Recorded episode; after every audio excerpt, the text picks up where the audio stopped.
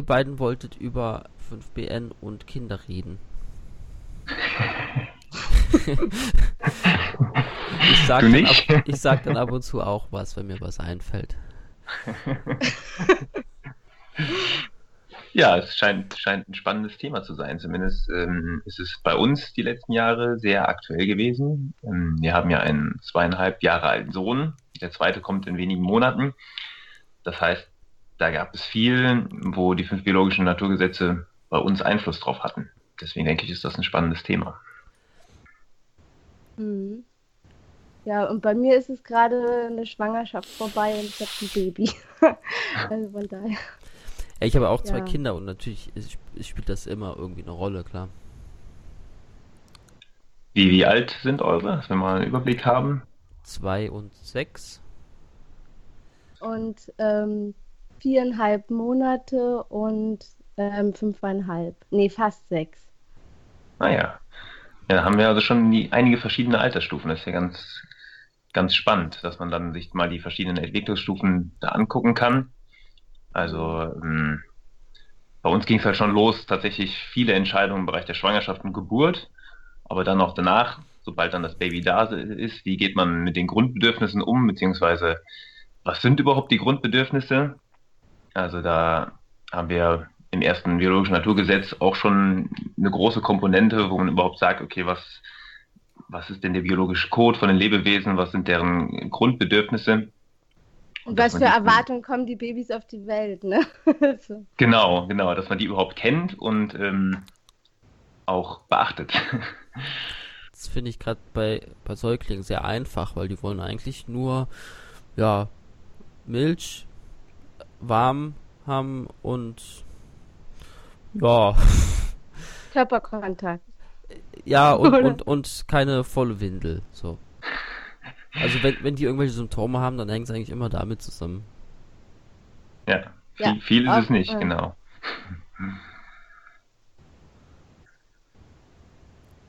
Ja. Ähm, was hat sich, hat sich bei dir irgendwann was von der ersten Schwangerschaft zu der jetzigen äh, deiner Frau was verändert? Also ähm, ist es bei euch jetzt mehr Thema als beim ersten Mal? Weil da kanntet ihr die 5BN ja auch schon, ne? Es hat sich bei uns eigentlich nicht viel geändert. Nee, das, was wir im Rahmen der Schwangerschaft gemacht haben, wie wir da vorgegangen sind, das hat sich eigentlich alles als für uns optimal herausgestellt, sodass wir es eigentlich nur wiederholen zu brauchen. Was auch ganz ja. gut ist, weil, weil jetzt mit einem, mit einem Sohn dabei, der halt auch noch viel Beachtung möchte, ähm, hätten wir jetzt auch gar nicht so die Möglichkeiten, diesen, oder es wäre schwieriger, diesen Weg dann äh, neu herauszufinden. Das heißt, den können wir ganz gut adaptieren von letzten Mal. Mhm. Ja.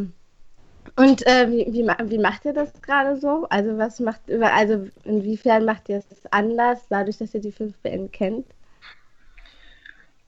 Mhm. Ja, ich kann gerne mal mit einem kurzen, kurzen Erfahrungsbericht bezüglich der Schwangerschaft beginnen. Eigentlich geht es schon, geht's schon vorher los. Und zwar ähm, mit der Einstellung zur Geburt überhaupt, weil früher, bevor ich mich mit den fünf biologischen Naturgesetzen auseinandergesetzt habe, hatte ich immer dieses Bild im Kopf, ja, Geburt ist Schreien, ist Blut, Schmerzen, Risiken. Das waren so die, die Begriffe und Bilder, die da in meinem Kopf rumgeschwirrt sind. Mit Sirenen ins Krankenhaus fahren. Mit Sirenen ins Krankenhaus, über rote Ampeln drüber, wenn man selber fährt. genau, genau dieses Bild. Und erst durch, durch die Beschäftigung mit den 5BN habe ich das dann angefangen zu hinterfragen, habe gedacht, ja, vielleicht, oder, das macht ja keinen Sinn, dass das äh, eine Natur so vorgesehen hat, bei so einem zentralen Aspekt, also die, die Fortpflanzung oder die Bestehung äh, der Lebewesen, ist ja eigentlich der zentrale Punkt. Wie kann das sein, dass das mit solchen Risiken und in dieser Art und Weise ablaufen muss? Oder ist es vielleicht tatsächlich eher ein Problem, was wir zivilisierte Menschen uns wieder mal selber gemacht haben, wie so häufig? Und da hat ganz gut gepasst, dass damals bei einem Basiskurs ähm, war eine Hypnobirthing-Kursleiterin dabei, die mir dann von diesem Hypnobirthing-Konzept erzählt hat. Und das ist eine Methode, die einen auf eine natürliche, selbstbestimmte in vielen Fällen auch schmerzfreie oder zumindest schmerzarme Geburt vorbereiten soll. Und ähm, somit gut geeignet ist, diese hypnotischen Bilder, die man im Kopf hat oder die die meisten Menschen wahrscheinlich im Kopf haben von der Geburt, wieder äh, rauszubekommen. und die Vorstellungen zu ermöglichen, dass auch eine ja, wunderbare Geburt möglich sein kann. Und, ähm, ich habe dir das erzählt, als beim Naturnah-Seminar. Du hast mir das auch nochmal erzählt? Genau, das war 2012, Ja, also du, als ich oder? dir das erzählt habe, da wusstest du es noch nicht, glaube ich. Also es war, kann es sein, so ein Monat vor der Geburt? Ah, nee, nee. Egal. Okay, ich dachte, dann waren es die anderen Sachen. Genau, ja. das waren die anderen Sachen, Babyzeichen und äh, okay. Sowas. Nee, nee, das wusste ich schon äh, viel länger. Das muss so 2010 gewesen sein ungefähr, als die mir davon erzählt hatte. Und ähm, genau, da haben wir dann angefangen. Das war noch deutlich bevor wir überhaupt an Kinderwunsch gedacht haben, uns mal so ein Hypnobirthing-Buch zu kaufen und das durchzulesen. Und haben dadurch erst so diese Gewissheit gekriegt, ja, tatsächlich, ähm, ich kann mir gut vorstellen, dass wir eine schöne Geburt erleben werden und dass eigentlich ähm, eine schmerzarme oder sogar schmerzfreie Geburt das Normale sein sollte in der Natur. Und das war natürlich so ein Prozess, der ging über eine relativ lange Zeit. Deswegen bin ich ganz froh, dass das sogar noch vor der Schwangerschaft passiert ist bei uns. Und ja, das hat uns dann die, die Gewissheit gegeben, dass wir auch nicht ins Krankenhaus wollen, wo man dann von lauter unbekannten Leuten irgendwie ja, bestimmt wird, wie man sich jetzt zu verhalten hat, sondern haben dann stattdessen die, die familiäre Atmosphäre von einem Geburtshaus gewählt, was wir ja dieses Mal natürlich wieder genauso machen.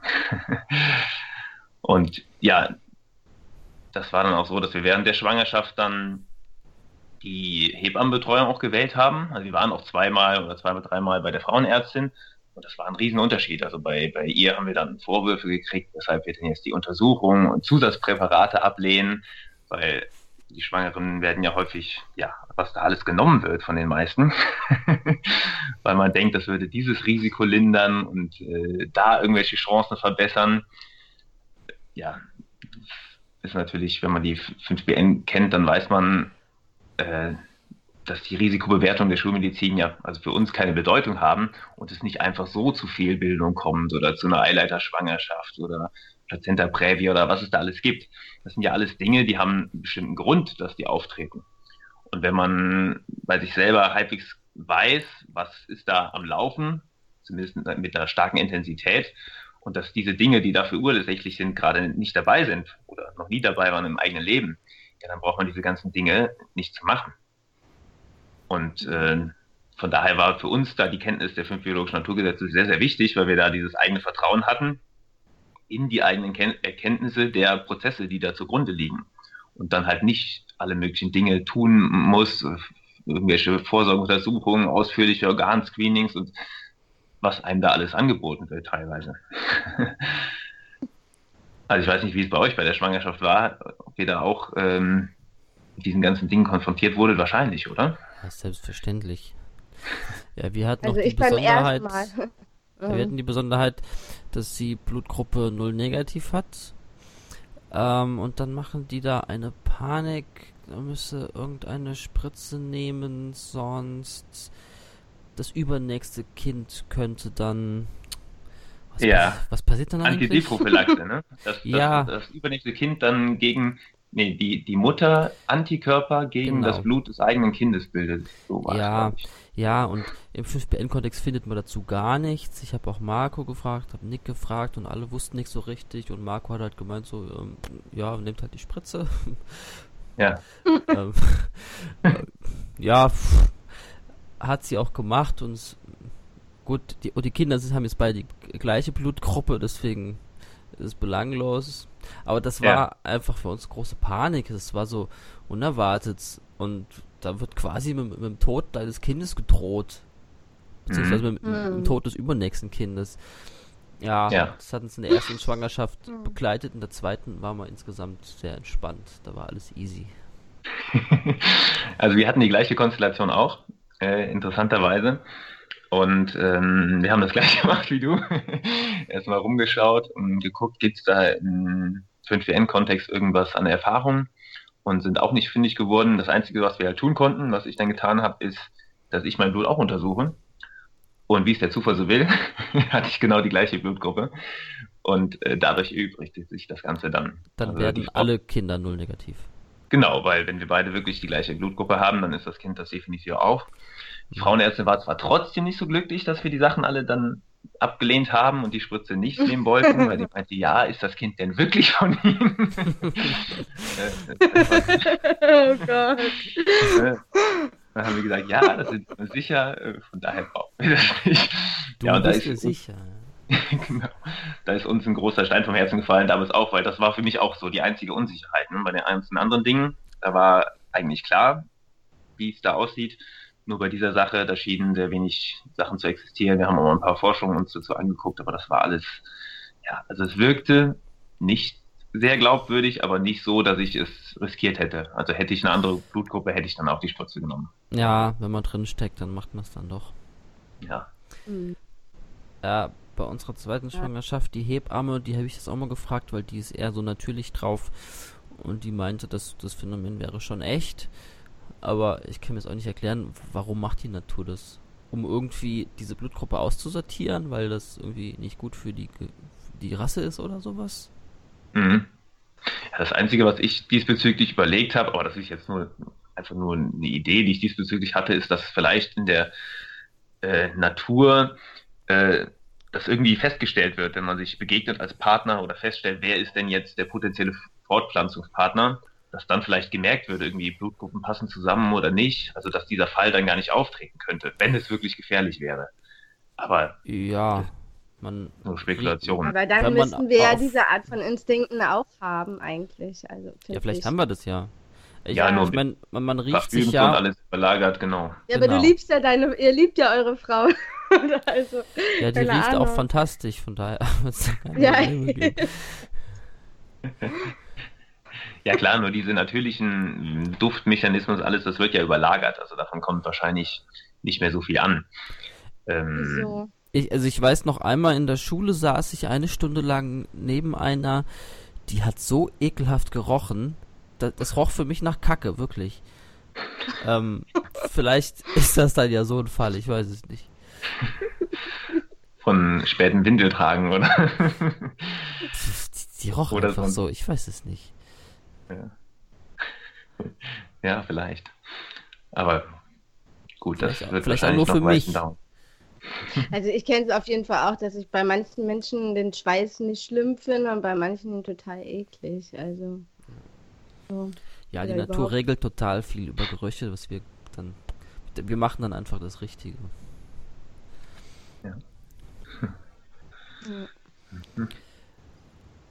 Ja, bei mir war das, äh, die erste Schwangerschaft war ja komplett, also ich habe ja die 5BN erst kennengelernt, als meine große ähm, anderthalb bis zwei war ungefähr. Das heißt, ich habe eine ganze Weile durchlebt ohne dieses Wissen. Mhm. Und ich habe bei der ersten Schwangerschaft war ich halt auch schon so, ähm, so, so ein Zwischending. Also ähm, mich hat es halt auch gestört bei unserer Frau, bei meiner Frauenärztin, dass die mir halt ganz viele Tests und also kostenpflichtige Tests und äh, vit eigene Vitaminpräparate, die sie dann ähm, an der Rezeption verkauft hat und so angeboten hat. Das hat dann bei mir auch dazu geführt, dass ich bei ihr, ich glaube, nur ein, höchstens zweimal war und dann hatte ich genug und habe das dann halt auch so gemacht, dass ich ähm, die Vorsorge bei einer Hebamme gemacht habe und später bin ich dann übergewechselt zum Geburtshaus. Da habe ich dann halt die meiste Zeit ähm, die Hebammen im Geburtshaus getroffen sozusagen. Und Mhm. ähm, da habe da hab ich dann halt auch noch den, ähm, ähm, den zweiten, also ich habe den ersten Ultraschall und den zweiten Ultraschall gemacht. Ähm, diese Feindiagnostik, da bin ich dann halt extra zum Facharzt gegangen, um diese Feindiagnostik zu machen, damit ich nicht wieder zum Frauenarzt muss, weil ich mir so gedacht habe, ähm, der Facharzt wird nicht interessiert daran sein, mir irgendwas zu verkaufen oder mich dazu zu bringen, ähm, äh, bestimmte Mhm. Vorsorgen zu machen oder so. Das war, das war auch so, der war äh, sehr, sehr entspannt, also das war gut. Ähm, ja, genau. Und jetzt bei der zweiten Schwangerschaft, da ähm, habe ich nur ein paar Mal die Hebamme kommen lassen. Also ich habe ähm, gar keine Ärzte besucht Ja, ja. und ähm, hatte auch nur einen sehr dünnen Mutterpass. da war nicht so viel drin.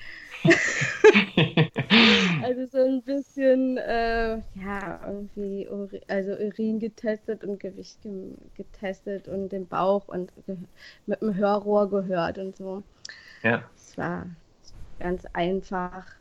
Ich habe ja. halt auch immer gesagt, ich werde, äh, also das, was du beschreibst, dass man halt selber gucken kann, was bei einem läuft und also ich habe eine extrem hohe Sensibilität, was irgendwie bei mir abläuft und das beobachte ich ja immer. Deswegen kann man mir nicht einfach irgendwas einreden, dass ich irgendwas habe, was ich nicht habe oder so. Und ähm, da habe ich dann halt auch allen, also ich war dann mal beim anderen Arzt, der hat mich dann auch ausgescholten, dass ich äh, nicht äh, beim Frauenarzt war.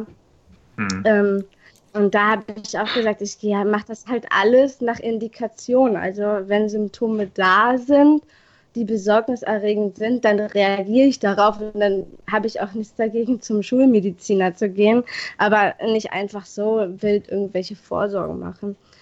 Ja. Weil ich halt auch sozusagen angenommen habe, dass bei meiner ersten Geburt von meiner größten Tochter ist halt auch ziemlich viel schiefgelaufen, trotz Geburtshaus.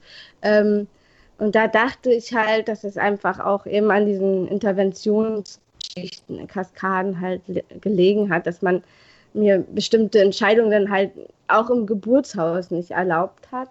Also, mhm. und weil, ähm, ja, bei mir ist irgendwie mit der Hüfte immer so ein bisschen schwierig, die Kinder durchzukriegen.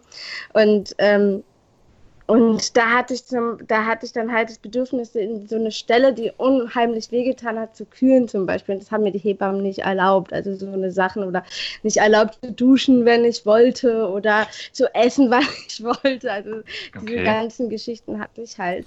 Ja, also auch im Kranken ich bin dann später ins Krankenhaus gekommen und da haben sie mir auch nicht erlaubt zu essen. Also ähm, okay. Als, als das ist ja seltsam. Ja. Also da haben wir andere Erfahrungen gemacht. Bei uns im Geburtshaus waren wir schon die, die Könige. Also wir haben auch vorher schon ähm, genau formuliert, was, was wir wollen. Die haben sich das dann auch durchgelesen. Also man weiß ja nicht genau, welche Hebamme jetzt bei der Geburt dann anwesend ist, weil die haben ja immer so ähm, Zeiträume, wann, wann wer dann zur Verfügung steht. Und dann haben sie sich das erst nochmal unsere Liste durchgelesen, was unsere Geburtswünsche sind. Und da sind die auch sehr schön drauf eingegangen. Also bei uns war es dann tatsächlich, also wir sind dann in der Nacht, sind wir halt nicht mit Krankenwagen und Blaulicht, sondern halt äh, ganz entspannt mit, mit, unserem Auto dann zum Geburtshaus gefahren. Wir hatten so eine halbe Stunde zu fahren, deswegen war es schon ein bisschen länger. Wir haben dann, ich habe dann so Geburtsaffirmationen aufgenommen, die wir dann während der Fahrt gehört haben, dass die Geburt da jetzt nicht irgendwie ins Stocken kam, sondern währenddessen eigentlich auch gut, gut weitergehen konnte. Und dann da konnten wir machen, was wir wollen. Das heißt, wir haben Entspannungsmusik angemacht, wir haben Kerzen angezündet, die Hebammen haben sich ja, zurückgehalten, wenn wir selber gut klarkamen, haben immer wieder mal ein paar Tipps gegeben. Und das war wirklich ein wunderbares Miteinander. Und unser Sohn ist da tatsächlich dann ohne Komplikationen auf die Welt gekommen. Die Nabelschnur konnte in Ruhe auspulsieren, was ja im Krankenhaus auch sehr häufig dann nicht der Fall ist. Und nach der Geburt hatten wir direkt viel ungestörte Zeit. Und es war dann auch tatsächlich so, dass er nach der Geburt die Zeit im Prinzip keinerlei Symptomatik hatte, also keine Krankheiten. Weil mittlerweile scheint es ja irgendwie normal zu sein, dass die Neugeborenen allerlei Krankheiten haben. Ich hatte einen Kollegen, das war lustig, also lustig in Anführungsstrichen, hatte ich dann nach der Geburt mal gefragt, und lief alles gut? Ja, ja, lief alles ganz normal, alles gut. Und da stellte sich mit der Zeit raus, ja, das Kind hatte dann Gelbsucht und äh, vereitertes Auge und dies und das und jenes. das war aber normal. Deswegen war alles gut. Weil das haben ja, ja, irgendwie, das scheint diese Ansicht zu haben sein. Ja, alle, alle ne? Genau, haben ja. so ungefähr alle. Oder Hautsymptome natürlich, die Kontaktabrisssymptome, die so viele haben. Diese, diese Sache mit ähm, plötzlich äh, platzt die Fruchtblase und man muss jetzt schnell mit Rotlicht, äh, mit, mit, mit Sirene über die roten Ampeln ins Krankenhaus fahren und sowas. Ja. Das kriegt man irgendwie in Filmen oder so eingerichtet, ich weiß gar nicht. Mhm. Irgendwie in der Realität äh, fängt dann irgendwann, fangen fang so ganz kleine Wehen an und dann so zwölf Stunden später oder sowas, dann geht so in die heiße Phase, wo dann ja quasi die Epikrise kommt, die dann so vier Stunden dauert, wo es so extrem wird. Ja, wollte ich nur gerade sagen, weil das ist, ja. da ist echt viel ja. Zeit. Ja, also, ja, das stimmt. Also ja. man ruft dann so die Hebamme an, sagt, ah ja, ich habe jetzt Wehen und so und sagt sie, ja okay, dann ruf mich in ein paar Stunden mal nochmal an und so. Und irgendwann sagt sie, ah, jetzt kannst du dich mal auf den Weg machen. Genau. Also beim ersten ist es ja eigentlich fast immer so, beim zweiten geht es teilweise ja angeblich auch noch ein bisschen schneller, aber die meinen jetzt Ja. auch wieder beim zweiten äh, keine Panik. Also dann fahrt ihr halt jetzt, statt euch nochmal zwei Stunden zu Hause in die Badewanne zu legen, fahrt ihr halt dann direkt los und verbringt dann hier die Zeit, wenn ihr da unruhig seid. Hm. Das scheint wirklich kein Problem zu sein. Ja. Ich bin auch beim ersten Mal ähm, äh, bin ich äh, ins Geburtshaus gelaufen, weil das in meiner Nähe war. Aber es war so ein bisschen dämlich, weil also normalerweise war das so ein Weg von zehn Minuten und ich habe dann halt für den Weg irgendwie eine Stunde gebraucht, dass irgendwie äh, die Hebamme schon anrufen wollte, wo wir bleiben, weil wir hatten uns dann halt angekündigt. Also das war bei mir halt auch schon immer so, dass ich das äh, eigentlich nicht so so dramatisch gesehen habe. Also ich habe nur hinterher immer gedacht, ich zu Hause bleiben müssen, weil ähm, zu Hause war es einfach am besten. also, Ja, so, so ging es mir dann halt. Also ich habe ja jetzt dann das zweite Kind, wollte ich dann halt auch zu Hause kriegen, aber es hat halt dann auch, ähm, hat dann nicht geklappt. Eigentlich aus denselben Gründen bei dem ersten Kind. Deswegen Mhm. sehe ich das halt mittlerweile, sehe ich halt, also dass es wirklich ein paar Fälle anscheinend gibt, wo, also ich hatte halt wirklich so alles ausgeschlossen. Also es gab keine Intervention, aber es gab halt zum Beispiel auch eine Backup-Hebamme. Die hatte ich mir dann halt auch geholt, ähm, weil ich halt dachte, naja, ähm, wenn es jetzt doch schwierig wird, das Kind durch die Hüfte da durchzukriegen, wenn das wieder so wehtut, ähm, dann brauche ich jemanden, der mit mir Übungen macht. Und also das wollte sie halt eigentlich auch tun und hat sie dann aber nicht, dass ich äh, sie dann halt wieder weg, weggeschickt habe und es dann halt auch noch mal eine Weile versucht habe. Aber Mhm. ja, also da müsste, also da weiß ich halt zum Beispiel bei mir, ich brauche auf jeden Fall, wenn ich noch mal ein Kind kriege, so einen richtigen Profi, der mir jedes Kind da irgendwie oder ja durchkriegt, Ja. weil das ist halt so Ja. Millimeterarbeit. Ich habe halt auch wirklich, bin eine kleine Frau mit einem großen Mann und bei mir kommen halt auch echt große Kinder raus. Und, ähm, also ich habe das irgendwie mal nicht geglaubt, aber also anscheinend ist es doch so, dass es schon ein Aspekt ist. Also Mit den großen Kindern, also bei mir in der Familie sind Babys generell immer sehr groß. Das hat aber nichts mit Körpergröße Hm. oder so zu tun. Keine Ahnung. Ja, also ich, also wie gesagt, ich bin ja 1,53 und ich habe mein, das, zwei, das jetzige Baby hat fast, also hat 3,8 Kilo gewogen. Also war schon ziemlich groß. Ja, unsere sind immer Und- viereinhalb oder so.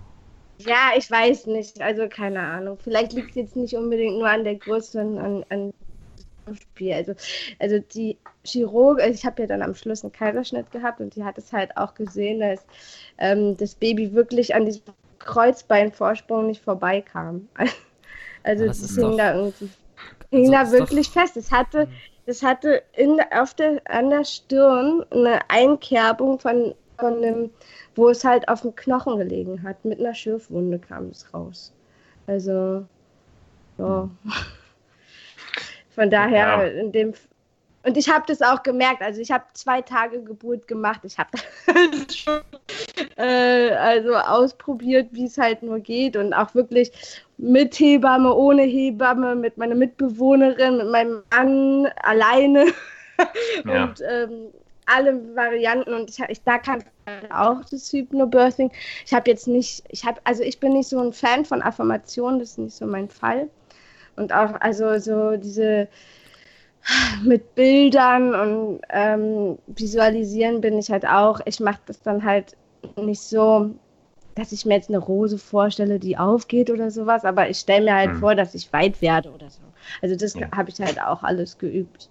Mhm. Und ähm, ich denke halt auch, wenn ich das mit dem Hypnobirthing, also dieses, dieses ähm, sanft rauslassen und auch davon wissen, dass eine Geburt auch innerhalb von zwei Stunden oder auch von einer Stunde abgegessen sein kann. Also dieses ewig lange ist ja eigentlich, ist ja eigentlich auch nicht sonderlich physiologisch. Also Ja. ähm, das ist ja, das ist ja nur, weil wir so mit unserem Kopf, weil, weil wir halt auch viele Dinge, die wie Geburt funktionieren, halt einfach falsch machen. Ne? Also dieses, dass es oft zu hell ist und ähm, ähm, Ja, die- die ganze- Privatheit, ja, Ja, die ganze Situation, wie das läuft, ist ja un unbiologisch. Also wenn, Wenn ja. der, der, Fuchs im Wald, wenn er nicht in seiner Höhle ist, die, die Fuchsmama, dann wird die Geburt wahrscheinlich zum Stillstand kommen. Also dieses, was wir machen, ja. mit Panik aufbrechen, schon allein monatelang wahrscheinlich in den meisten Fällen schon Angst ja. vor der Geburt, weil man kriegt ja in den ganzen Geburtsvorbereitungskursen dann immer die Horrorgeschichten zu hören von mhm. den anderen ja, und dann war das und das ja. ist schiefgelaufen und das. Und bei den Frauenärzten dann immer von den Risiken erzählt kriegen und bei der Krankenhaus. Die wissen ja auch, die Ärzte wissen ja auch nicht, wie es funktioniert. Also ja. sie wissen ja nicht, wie eine gute, komplikationslose äh, Geburt funktioniert. Sie kennen das ja nicht. Ich habe Also gehört, es gibt ja nur noch ganz wenige. Also ja. Äh, eine, eine richtig entspannte Geburt, die soll ja auch völlig schmerzfrei ablaufen. Ja. Genau. Es gibt, es gibt das ist ja also, das äh, Essenz von ähm, ich habe gehört, die, die Vaginalschleimhaut, wenn das Kind da so drüber rutscht und, und festhängt oder sowas, dass die dann halt auch ein gutes Gefühl macht in dem Moment. Ja, also so ex, ex, also, ex, also ekstatische Geburten gibt es halt auch. Ne? Das ist dann halt so, so der nächste Schritt von schmerzfreier Geburt zu orgasmischer Geburt. Ja, ja. ja, ja also genau. ich habe von einer im Bekanntenkreis gehört, die hat bei der Geburt irgendwie gar nichts gemerkt. Also keine Schmerzen oder sowas. Mhm. Und ab und zu hört man, dass irgendwie wirklich sehr dicke Frauen von ihrer Schwangerschaft nichts wissen und plötzlich liegt ein Kind im Klo. Mhm. Heißt aber auch, ja. die hatten keine Angst vor, der, vor dem Ganzen und dann ging das auch reibungslos. Ja, ja ich glaube tatsächlich, es ist diese Angst äh, plus diese ungewohnte Umgebung mit, mit fremden Menschen, die dazu führt, dass, dass ja, die Frauen sich anspannen und äh, ja, mit einem angespannten Beckenboden ist natürlich klar, dass da kein Kind rauskommen kann. Also dass da dann mhm. zu starken Schmerzen kommt durch den Druck und die Schmerzen wieder zu noch mehr Anspannung führen. Mhm. Und dass das so eine Kaskade ist, die halt zu den zum Großteil der Komplikationen führt, die wir heutzutage in den Krankenhäusern sehen, den ganzen Dramen, die damit mhm. dranhängen. Deswegen, ähm, ja, ich, ich glaube, dass das das, klar, wie du eben beschrieben hast, Jasmin, es gibt sicherlich Fälle, wo es einfach anatomisch Probleme gibt oder wo dann tatsächlich ja, Notfallmedizin ja. eingreifen muss. Also bei mir hat es ja dann halt auch ähm, dann überdimensional wehgetan, weil es ja, weil der Knochen nicht einfach nur aufgedehnt wird, sondern was falsch an dem Knochen dran lag. Also das heißt, mit jeder Wehe ist das Kind ja gegen, gegen meine Wirbelsäule geknallt. Ich frage also. mich, würde das Kind vielleicht durchkommen in einer anderen Körperhaltung? Wie in einer von dem Baby oder von mir? Bei dir. Ob, also ob so, der Knochen in einer anderen Körperhaltung nicht im Weg ist. Ja, also ich habe ähm, also ich habe so viel. Es geht mir halt nicht so also richtig ich, in den Kopf, dass das Kind nicht durchpassen ja. soll, so unter natürlichen Umständen. Ja, ich weiß, ich, ich weiß es nicht. Also, keine Ahnung. Also, ähm, wir haben ja dann unter der Geburt haben wir noch Sarah Schmid angerufen. Die ist, ähm, die macht jetzt, ist jetzt gerade so, ähm, die hat ein Buch geschrieben über Alleingeburt. Und die weiß halt auch, also ihre Schwester hatte halt auch diese Thematik. Sie hat ihre Schwester vier Tage lang mit geöffneter Fruchtblase begleitet. Und ähm, da, da war, war halt ein ähnlicher Fall. Und deswegen haben wir die halt angerufen und die hat uns dann halt auch so ein paar Tipps gegeben, was man halt machen kann. Und es gibt halt direkt halt auch Übungen, wenn das Baby halt nicht so richtig eingestellt ist ähm, im Becken, ähm, wie man es da so durchruckeln kann. Und das haben wir halt alles probiert. Aber ich denke, es war halt zu spät, weil also ich habe halt sowieso immer Probleme mit der Hüfte. Also ich habe da immer einen Schmerz und es, also ich denke mal, dass es damit zusammenhängt und ein Hohlkreuz. Und vielleicht können sie da irgendwie, weiß ich nicht, nicht richtig rein, weil das, also das erste Kind, das war ja ein Sterngucker, da war es ja irgendwie noch verständlich, aber bei dem ähm, Baby jetzt, es war in der perfekten Seitenlage. Und ähm, ich habe ja auch, wenn ich das, ich habe dann auch selbst getastet immer so, also am Schluss, als es dann halt irgendwie nicht ging, habe ich immer, habe ich nach Wehen getastet, ob da sich irgendwas bewegt und ich habe ja den Kopf gespürt. Also der Kopf war schon im Becken drin und der Muttermund war komplett geöffnet. Und ähm, ja, und es war halt nie wirklich nach den Wehenanstürmen kein ähm, Unterschied feststellbar. Also es hat sich einfach nicht mit den Wehen runterbewegt. Und deswegen, das war halt dann schon der Grund, warum ich gesagt habe, so, ich bin total entkräftet, ich gehe jetzt mal, ich breche das jetzt hier ab.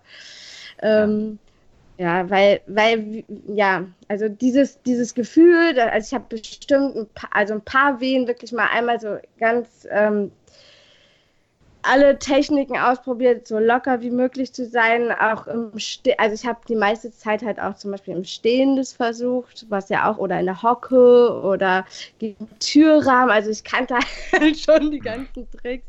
Und mit Tüchern haben wir das versucht und ach, alles Mögliche. Ähm, ähm, ja, also ich kann mir halt vorstellen, dass dadurch, dass ich sowieso Schmerzen in der Hüfte habe, dass ich dann halt diese ähm, also die glatte Muskulatur einfach auch bei mir zu angespannt ist. Das könnte auch noch hinzukommen. Dass, ähm, einmal, ja. einmal das und vielleicht, wenn du tatsächlich da Sonderprogrammaktivitäten schon länger hast, können die ja, ja auch zu gewissen Veränderungen führen, dass vielleicht zum Beispiel das Gelenk nicht mehr so flexibel ist, was sich eigentlich öffnet, also das äh, Iliosakralgelenk, was ja für die, für die Öffnung des Beckens noch ein bisschen mit zuständig hm, ist. Ja, Verknöcherung habe ich nicht. Also das ist eher das Gegenteil. Bei mir ist es da eigentlich ziemlich, also jetzt zum Beispiel ist es richtig locker. Also es ist lockerer hängt es als das andere.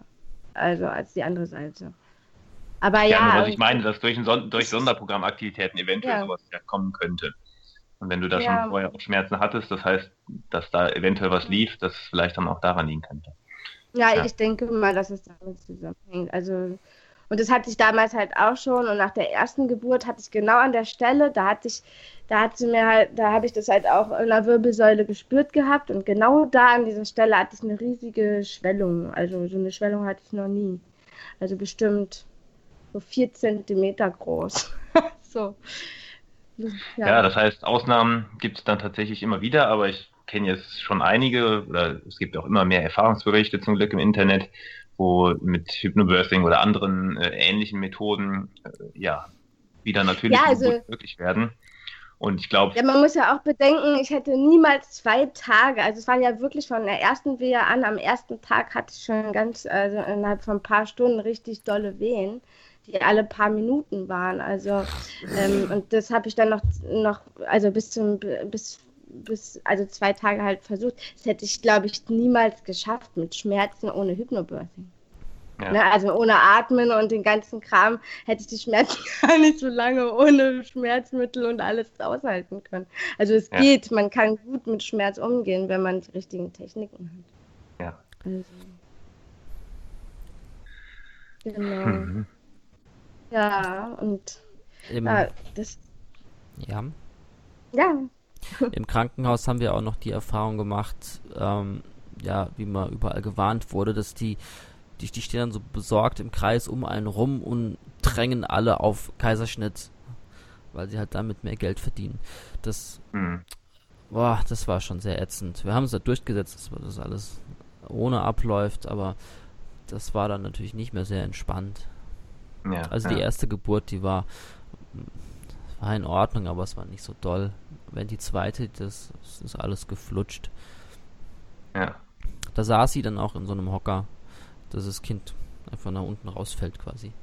Das ja. deutlich einfacher bei der ersten, ähm, ja, wie in so schlechten Filmen, so auf dem Rücken liegend, Beine hoch. Ja. So. Die Position, die den äh, Ärzten am liebsten ist, weil man da am besten arbeiten kann, aber die, ja. die äh, alles andere als optimal ist, ja, klar. Ja, da war ich in, also jetzt bei dem Krankenhaus, in dem ich dann gelandet habe, das war total schön. Ähm, die waren halt nämlich überhaupt nicht so drauf. Also die waren zwar alle auch Schulmediziner und so und vieles, was ich dann hinterher gemacht habe, konnten die nicht verstehen ähm, oder sehr schwer verstehen, aber, ähm, aber das war halt schon, ich, ich habe denen halt nicht gesagt, wie lange ich wirklich da zugange war ähm, und wie lange die Fruchtblase geöffnet war. Aber trotzdem wussten sie, dass es schon ziemlich lange ging und die haben wirklich die, die wollten keine PDA einfach machen, die wollten nicht einfach einen Kaiserschnitt machen. Also obwohl ich schon einen Kaiserschnitt hatte, haben sie sich diese Entscheidung halt auch nicht leicht gemacht. Also das fand ich halt auch total gut. Es war dann sogar so, dass ich am Ende gesagt habe, ich will den Kaiserschnitt und nicht noch irgendwie Wehenhämmer, äh, Wehen ähm, auslösende Mittel benutzen, weil ich halt wusste, dass wenn das Kind also es kommt ja nicht raus und aus irgendeinem bestimmten Grund. Und wenn man dann halt noch mit Wehenmitteln das Kind, also das wäre, glaube ich, ziemlich brutal gewesen. Also ja. dann nicht, was passiert. Ja, und deswegen, also das fand ich halt auch ganz gut, dass es nicht alle Krankenhäuser so sind, dass sie immer ähm, Kaiserschnitte machen wollen und sowas. Nee, die also, sind sehr unterschiedlich. Also wir haben bei uns drei, drei ja. Krankenhäuser und das alle angeguckt, weil kann ja immer ja. passieren, dass man verlegt werden muss. Und die waren so unterschiedlich. Also von ganz katastrophal, sage ich mal, also 15 Geburten jede Nacht und davon fast alles Kaiserschnitte, bis zu, so wie du gerade beschreibst, dass man auch einen Geburtspool sogar hatte, dass man sich halbwegs seine Position aussuchen darf. Also ist das Spektrum schon ja, das durfte ich zum Beispiel auch, ja. Ich durfte mir die Position aussuchen. Ich habe dann irgendwann, war ich so gestresst von diesem, immer, also ich, man kriegt ja dann, wie heißt es nochmal, das, ähm, äh, diesen Wehenschreiber, also einmal was für die Vitalfunktion und einmal diesen Wehenschreiber. Und das hat mich so gestresst. Das war irgendwie immer so um den Finger rum oder so. Und, ja. und, und, dieser Gurt um den Bauch. Und irgendwann ähm, haben sie mir dann, ich glaube, ich war die erste im Krankenhaus, die dafür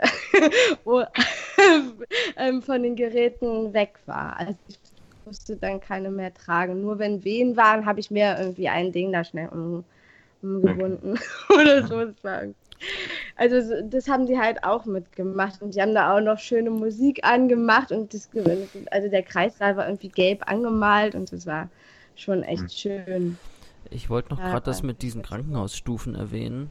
Unsere zweite Hebamme hat uns das erzählt, dass es, also wir haben ja von der ersten schlimmen Geburt berichtet. Er hat uns erzählt, es gibt verschiedene Krankenhausstufen, Versorgungsstufen oder sowas. Und wo wir da waren im ersten, beim ersten Mal, das war irgendwie Stufe 3 und das ist so ein Krankenhaus, da werden dann alle Fälle quasi als medizinischer Notfall behandelt. Und beim mhm. zweiten Mal waren wir im Stufe 1 Krankenhaus, da ist alles easy going. Von den ja. Stufen hatte ich vorher nie was gehört und im Internet findet man da so ein bisschen was. Wenig, ja. Ja, ja das, äh, also ja. die Wahl des Geburtsortes, das ist auch wieder sowas, wo, wo viele überhaupt nicht wissen oder überhaupt nicht drüber nachdenken, ja, habe ich überhaupt eine Wahl, sondern man fährt dann in das nächstbeste Krankenhaus so ungefähr. Aber das ist schon ein ganz wesentlicher Faktor. Also mit, mit viele wissen gar nicht, es gibt ein Geburtshaus oder dass man sogar Hausgeburten machen kann. Das ist den, das ist so wie, äh, gibt es in Europa nicht mehr. und, und, dann, dass auch noch die Krankenhäuser so, so unterschiedlich sind. Also das ist wirklich ein Punkt, den, das ist ganz wichtig, glaube ich, zu wissen, dass man da äh, bei der Wahl des Geburtsortes wirklich auch ein bisschen Zeit investieren sollte, um so seinen richtigen Ort zu finden. Weil ich glaube auch, dass das Geburtshaus zum Beispiel, was jetzt für uns die perfekte Wahl war, für andere es nicht unbedingt sein muss, weil viele brauchen ja diese Sicherheit des Krankenhauses, dass sie sich wirklich entspannen können. Und wenn das der Fall ja. ist, dann, dann sollte man natürlich auch für die Geburt ins Krankenhaus gehen. Aber dann wiederum dann sollte man sich aber ein gutes Krankenhaus suchen. Genau. Und vielleicht mit Beleghebamme, also eine Hebamme, die man vorher schon kennt, die einen dann begleitet. Also da gibt es ja viele, viele Optionen, die man einfach äh, dann ja sich mit informieren, sich mit beschäftigen sollte.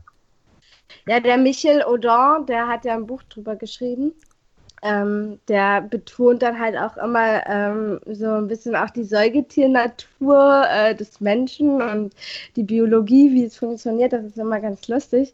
Und ähm, der, der hat, beschreibt das halt auch so, dass also das ist eigentlich auch dieses, einmal dieses, dieses Fehlen von Gefahr, ne, dass man halt nicht so einen Stress macht, aber halt auch sowas wie, ähm, dass das Licht gedämpft ist, ne? Also und, oder dass man sich so, ein, so ein, ein Privatsphäre schafft. Und die kann man sich ja auch im Krankenhaus schaffen. Also wenn man, wenn man das irgendwie im Hinterkopf hat, dass man sich irgendwie ja, wenn man irgendwie merkt, man fühlt sich irgendwie nicht, man fühlt sich irgendwie so auf dem Präsentierteller, dass man irgendwie vielleicht seine, seine Lieblingsdecke dabei hat, wo man sich so ein bisschen drin verkriechen kann oder sowas. Ne? Ja, also, ja. Die Decke, ähm, Musik, so die man gerne hört. Mitteln, ja. Also aber auch gerade so dieses, ähm, eigentlich ähm, die meisten Tiere oder auf jeden Fall die Säugetiere, ähm, die, ähm, die ziehen sich ja halt auch in kleine Räume oft zurück. Ne? Also die suchen sich so Ecken, in die sie sich verkriechen können oder so. Und das, das ist halt auch so ein Ding, dass wenn jetzt zum Beispiel das Bett in einem Kreislauf mitten im Raum steht, aber man weiß irgendwie, man hat seine Decke oder so, wo man sich so eine Intimität, so einen Raum schaffen kann. Ähm, sowas hilft ja dann auch schon. Also deswegen würde ich auch niemals jemanden irgendwie den Krankenhausbesuch ähm, rausreden, sondern eher zu gucken, wie kann man den gestalten, dass man so privat wie möglich irgendwie sein kann. Ja. ja. ja. Ja, für mich ja, war es eher mal umgekehrt. ja. ja.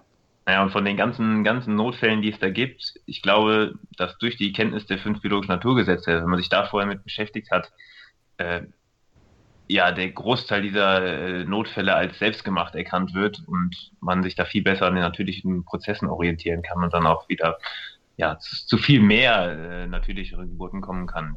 Deswegen da glaube ich, ist die fünf, die, sind die fünf Bären einfach ein ganz zentraler Punkt, um da wieder eine bisschen andere Richtung einzuschlagen. Weil das ist wirklich kein schöner Start, den da viele, viele Mütter und viele, viele Babys in das Leben haben. Ja. Ja, und was halt auch, finde ich, auch ein wichtiger Aspekt ist, was ich dann halt jetzt im Krankenhaus gemerkt habe, ist, dass man mehr halt, wenn man im Krankenhaus ist, ähm, für die, sagen wir mal, für die Rechte des Kindes einsteht. Ne? Also ich habe da dann halt ähm, peinlich drauf geachtet, dass keiner das, also klar, am Anfang muss das Kind rausgehoben werden und ich, die Hebamme, die halt dann, die bekommen hat, ähm, die war, da wusste ich halt auch, die ist dann total gut.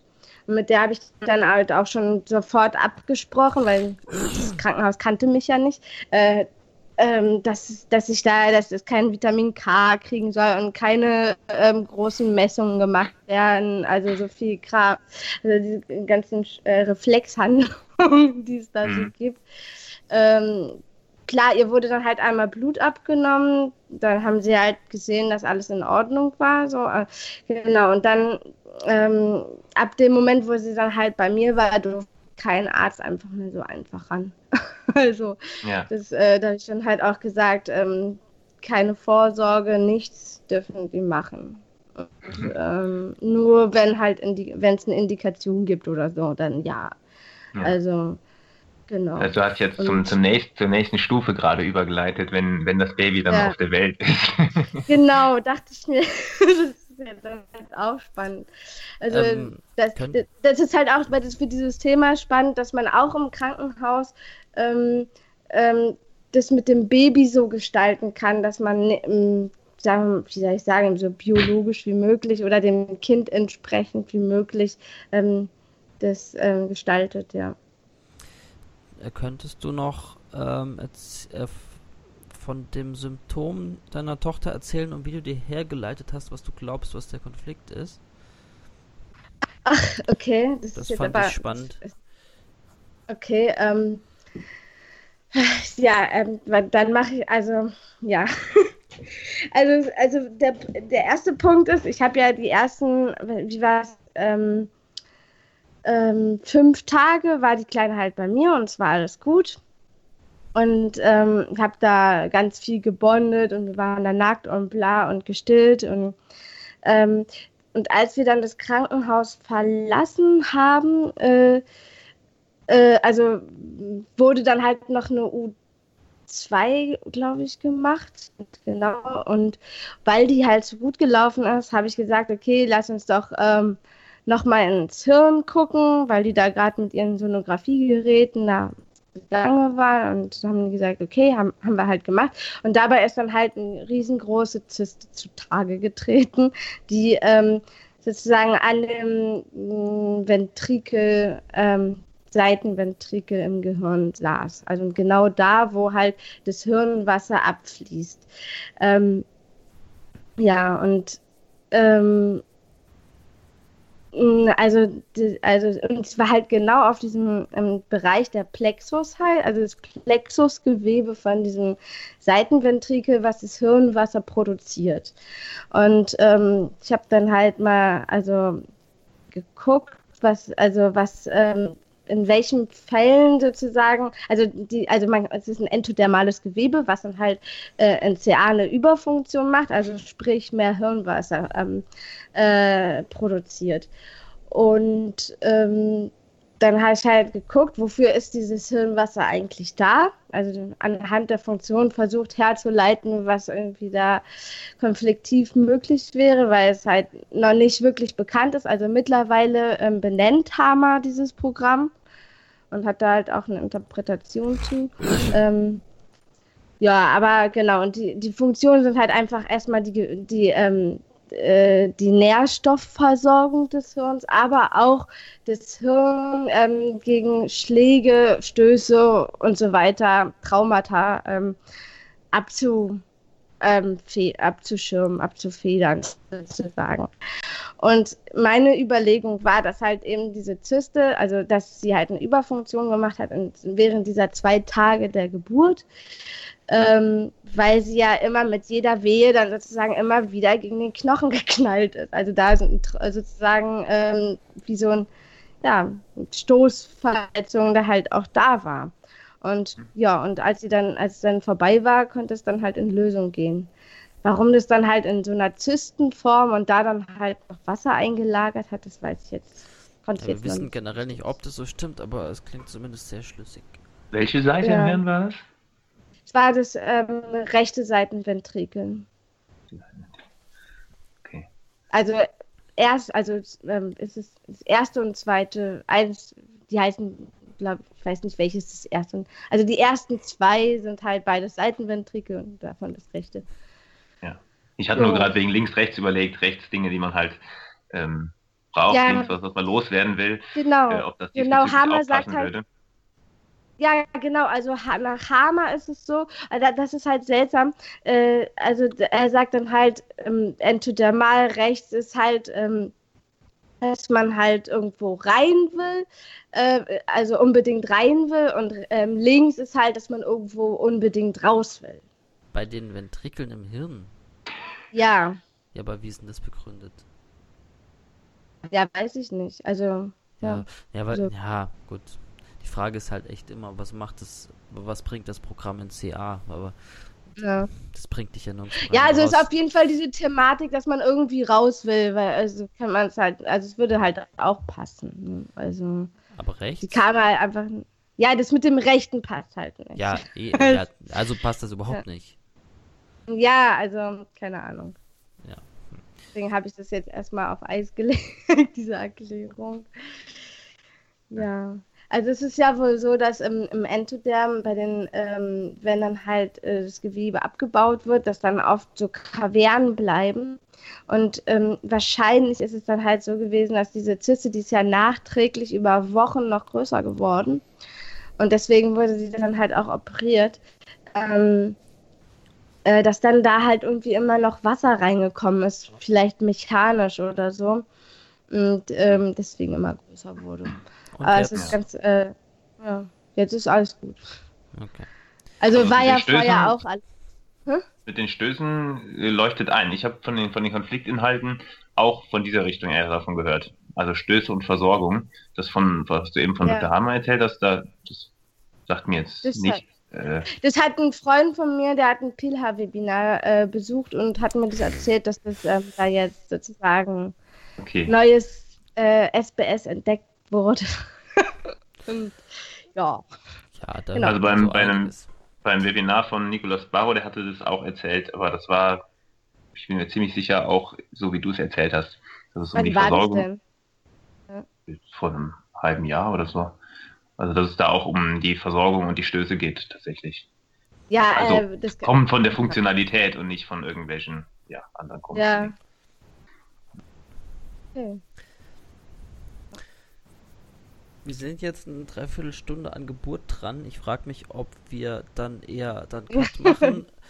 Also, dass wir das im Endeffekt so schneiden, dass es zwei Podcasts sind, einer Geburt, ja. einer Kindheit oder so. Ja, ist gut. Ja. Genau, können wir jetzt den Übergang zu, zu Babys machen. Vielleicht machen wir sogar drei, also müssen wir mal gucken. Jetzt noch Baby halt und eventuell dann noch Kleinkind. Ja, ich habe mich noch gefragt zur Schwangerschaft. Da gibt es ja von Hammer diese Theorie, dass die aus SBS-Bausteinen zusammengesetzt ist. Äh, dass die ja. ersten, wie viele Wochen CA sind? Drei, drei Monate. Monate. Erste drei Monate, genau. Dann der Rest der Schwangerschaft ist PCLA. Die Geburt ist dann die Epikrise von vier Stunden und danach dann PCLB. Mhm. Könnt ihr das nachvollziehen?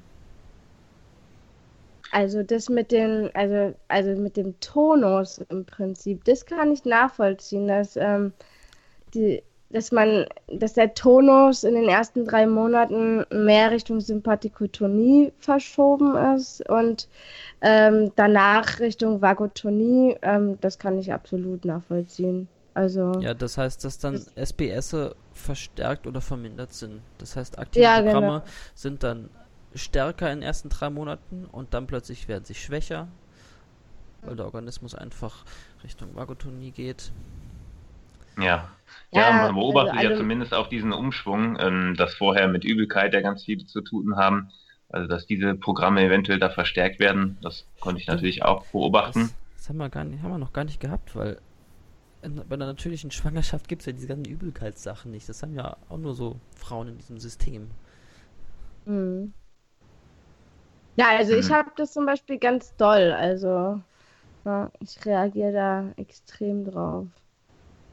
Und mhm. weißt du, warum du das machst? Also ich habe da verschiedene Theorien.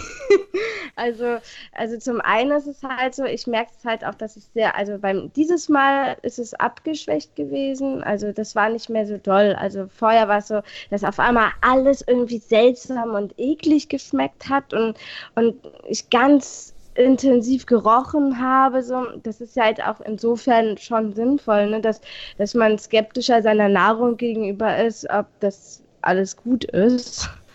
Ähm, und mit dem Wissen von dem 5BN hat es ja schon einen Unterschied gemacht, dass ich mir gesagt habe, okay, ich kann ähm, essen, was ich will, worauf ich Lust habe. Das, worauf ich Lust habe, ist das, was ich brauche und so. Ähm, das hatte ich schon klar, aber ähm, ich denke, dass ich dann halt trotzdem immer so ein bisschen Nahrungsprogramme, ob es die richtige Nahrung ist, ähm, gestartet habe, einfach weil ich mir immer bewusst bin, dass bestimmte Sachen man in der Schwangerschaft nicht essen soll. Und so indirekt, in, unbewusst immer so in so einer Rebellenhaltung bin. Ich mache das jetzt aber trotzdem irgendwie. Und, ähm, ja. Aber das irgendwie für meinen Organismus trotzdem so ein bisschen so gewertet wird, als wenn ähm, als wenn ich da, als ob das nicht alles nicht so ganz koscher ist. Also ja, ja, es ist ja nicht intellektuell. Also es ist ja die Frage, was, wie fühlt man in dem Moment ja. tatsächlich. Die gleiche Theorie ja, hatte ich auch. Also die Überlegung, dass es tatsächlich daran liegt, dass äh, ja, die Schwangere ja extrem verunsichert werden, was darf jetzt gegessen werden, also was es da alles für mhm. Regeln gibt, was man jetzt essen darf und was nicht, äh, kann ich mir auch gut vorstellen, dass das das aktiviert. Also dass dadurch man immer extrem skeptisch ist, tut das mir jetzt gut, tut das mir nicht gut und dass das eventuell ein Grund sein konnte für diese ganz viel vermehrten Übelkeiten. Nee. Absolut. Ja, ja kenne ich auch, dass man dann völlig verunsichert ist einfach. Ja, ich meine, man hat so viele Regeln, dass man dann irgendwie, was man alles für Produkte nicht mehr essen darf oder meiden sollte und dann kein Zucker und ja. äh, also und ich wüsste zum Beispiel, dass man ich wusste zum Beispiel, dass meine Hebamme total dagegen ist, äh, dass sie äh, weh, also sie hat mit mir bewusst nicht über Ernährung gesprochen. Also sie hat mir das, so, eine, so eine Rede gehalten, meinte, ich muss das einfach sagen für meinen Seelenheil, aber sie hat nicht äh, immer dann weiter nachgefragt, inwiefern ich das dann halt umsetze. weil, das, weil sie schon geahnt hat, dass ich da mein eigenes Ding irgendwie mache. Also Ansonsten. Hab, ja bei aktivem äh, Magenschleimhautprogramm kleine Kuvertur könnte einem ja auch übel werden. Mhm. Das, also inwiefern macht eine schwangere Frau dann Identitätsthemen? Sicherlich auch viel. Ja, klar. Also ich zum Beispiel, ich, hab, ich hatte die kleine Kuvertur auch ziemlich viel aktiv, deswegen wusste ich auch oft nicht, was ich essen will. Ähm, und da weiß es ist ganz klar, dass ich zum Beispiel meiner, am Anfang meiner Familie nicht von meiner Schwangerschaft erzählt habe, weil ich wusste, es gibt dann wieder, also die finden das halt alles scheiße, was ich mache, dass sie es für gefährlich halten und ähm, wir hatten dann halt schon ich hatte mit meiner Schwester halt bei ihrer Schwangerschaft dann schon Quereleien, weil ich ihr von Hypnobirthing erzählt habe und so. Mhm. Und ähm, fand, deswegen habe ich dann halt auch erstmal meine Schwangerschaft denen nicht erzählt. Also. Ja, weil das. Programm ist ja eigentlich dafür da, dass man aus der Gruppe ausgestoßen wird, dass man ja, dann nichts so war ich dann ja auch ausgestoßen ja. aus meiner Familiengruppe so, ne? Also das Eben. Schon... Ja, und viele erleben das ja auch dann im Freundeskreis, dann ist man halt auf einmal, ist man ja, wird ja schon geahnt, man geht jetzt in einen neuen Lebensabschnitt, man gehört halt nicht mehr richtig dazu. Und dann die Probleme ja. mit den, mit Familie, die dann vielleicht Dinge anders sehen und dann einem reinreden wollen. Und da passiert ja sehr viel in dem Bereich. Ja, ja. Genau oder auch mit dem Partner, ne? Also wie jetzt zum Beispiel bei mir, äh, was ich ganz oft gehört habe in den Alleingeburtsgruppen, äh, ist, äh, dass die ähm, Partner dann halt zum Beispiel ganz andere Vorstellungen hatten. Oder dann die Frau will eine Alleingeburt machen, der Partner findet es aber ganz gruselig und sie darf das eigentlich gar nicht. Und also es ist ja ein Riesenthema dann. Oder vielleicht bei vielen auch, dass sie Angst haben, ob ihr Mann sie jetzt verlässt oder so. Ja. ja. Stimmt, bei den Ungeplanten, ja. Mhm. Was ich auch mal gehört habe, die Theorie ist bei manchen, dass, ähm, ich weiß gar nicht mehr, wer es irgendwie gesagt hat, das fand ich aber auch irgendwie ganz interessant, ähm, dass man die Schwangerschaft selbst als giftig wahrnimmt, also so entommäßig. Also, ja, das, ein Freund hat mir erzählt, dass seine Frau da vermutlich Brockenkonflikt gemacht hat, mit Brocken aus dem Bauch rauskriegen wollen. Mm. Ich weiß nicht. ja, es ist also theoretisch, also wenn man das jetzt herleiten will, ist ähm, nicht sehr stichhaltig. Es aber, ist ein bisschen unbiologisch. Ne? Ja. ja. Ähm, ich hatte gerade noch irgendeinen Gedanken. Aber da, aber man, aber da ist so eine Gefahrenwahrnehmung dahinter. Also dass man in so einer, also an sich, dass es eine gefährliche, dass die Frau in einer gefährlichen Situation ist mit ihrer Schwangerschaft. Also ich denke schon, dass wenn es, ich weiß nicht, ob es dann unbedingt Übelkeit machen muss, aber ich kann mir schon vorstellen, dass es dann halt auch was mit der Frau macht. Ne? Also, so. Na, der hat mir mehr erzählt, dass seine Frau einfach die, die Schwangerschaft hinter sich haben wollte, nicht weil sie da irgendwie Angst hat oder so. Ja. Aber es ist halt ein Brocken, der geht halt nicht wie, also er, seine Argumentation war, dass es wie ein Brocken im Darm wahrgenommen wird, der dann raus soll. Aber ich kann es mir nicht so vorstellen, aber es kann sein. Hm. Ja. Hm. So, jetzt wollte ich gerade noch irgendwas Cooles sagen. Jetzt also mit der, ja, okay. Also das mit der Epikrise und der Geburt finde ich immer so ein bisschen so lala. Also jetzt erschließt sich mir nicht so richtig, muss ich ehrlich gestehen ähm, weil, weil so, wenn man anguckt, was halt die Geburt gut macht, also es ist eigentlich wie so ein vagotoner Vorgang und nicht wie ein sympathikotoner Zustand. Ja, also alles, was Vagoton, alles, was Vagoton macht, fördert die Geburt und alles, was Sympathikoton macht, es gibt einen kurzen Abschnitt, also es gibt einen Teil während der Geburt, wo ähm, die Sympathikotonie der Geburt hilft und das ist ganz am Ende. Also wenn der Körper sozusagen sich so einstuft, okay, das Baby ist schon so weit unten, bei dieser Gefahr äh, ähm, kann ich nicht mehr zurücktreten von der Geburt. Ähm, ich beschleunige die Geburt, damit es, damit es dann schnell geht, also damit man dann der Gefahr entweichen kann da habe ich dann schon auf, also habe ich auch von dem Odor gelesen, dass sehr viele Geburten halt dann plötzlich ganz schnell gehen, wenn wenn es so einen an, kurzen Angstmoment gab und die Geburt schon zu fortgeschritten war. Dann ging es auf einmal dann ganz schnell. Ähm, ja, aber sonst ist ja alles, was mit Geburt zu tun hat, irgendwie wird durch Vagotonie verbessert. So meinst du aber nicht, dass die, die, die ja, diese Muskelkontraktion, also die Wehen, dass das eine Epikrise ist von diesen Muskeln dann. Also mir ist halt aufgefallen, also Entoderm ja. soll ja Epikrise maximal vier Stunden dauern und bei unserer ersten Geburt, das ging halt echt genau von 5 bis 9 Uhr. Ja, aber ich habe von ganz vielen Fällen gehört, wo die Geburt in einer Stunde abgehandelt war. Also ja, es muss ja. nicht vier Stunden gehen. Ne? Also du kannst auch eine Geburt innerhalb von einer halben Stunde machen. Also eine Freundin von mir hat eine Geburt begleitet, da hat die Frau eine Venen bekommen und die waren dann innerhalb, sind dann gesagt, okay, wir gehen jetzt ins Krankenhaus, das ist ziemlich oft und dann innerhalb von einer Viertelstunde war das Baby da im Krankenhaus. Ja, also mhm. ja, ist ein bisschen unklar. Auf jeden Fall das äh, mit diesen ja. ersten drei Monaten, das finde ich sehr klar nachvollziehbar. Ja. Ähm, also was ich sagen wollte, dass man halt diese Symptome während der Schwangerschaft nicht mit der Schwangerschaft in Verbindung bringen soll, sondern man muss halt einfach wirklich genau gucken, was sind das für SBS und warum laufen die und was bringen die in der CA-Phase und so. Und dann hat man seine mhm. Antwort. Ja. Aber auch wenn, wenn Frauen Regelschmerzen haben, dann wollen sie immer das irgendwie mit der Regel in Verbindung bringen. Aber nichts stinknormales SPS. Ja.